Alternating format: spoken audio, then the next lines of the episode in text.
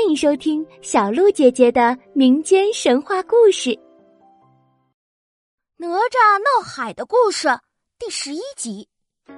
上集故事我们说到，李靖逮住刚溜回家的哪吒，赶紧想让他来和龙王道歉。可这哪吒呀，看见龙王就说：“嗯，老伯伯，你别生气，嗯，我不是故意打死你家儿子的。”他用枪刺我，我让了他好几次，可是他还是一个劲的追着我打，我没办法了才还了手。可是他好不经打呀，一打就打死了。那您瞧，这是从他身上抽下来的龙筋，那我还给你呗。龙王呀，看到自己儿子的龙筋，更加伤心了，就说：“什么？还给我就是了。你你这个罪不可恕的混小子，还还有你。”又转过身对着李靖说：“你把儿子教的这么的嚣张跋扈，你也要负责任。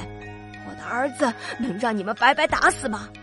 我这就要上天宫去告你的状。”说完，就乘着云彩上天宫去了。龙王呀，上天宫去告状，要是真让他把自己和爹爹告了，那可怎么办？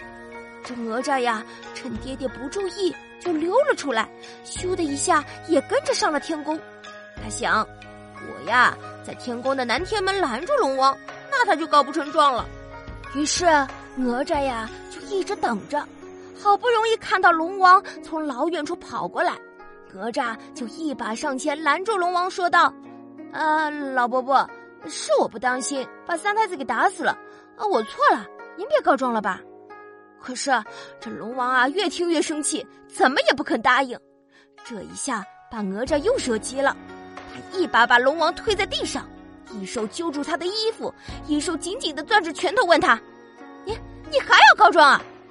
龙王啊，气得发晕，说：“你你还敢打我？我我非要告你的状不可！”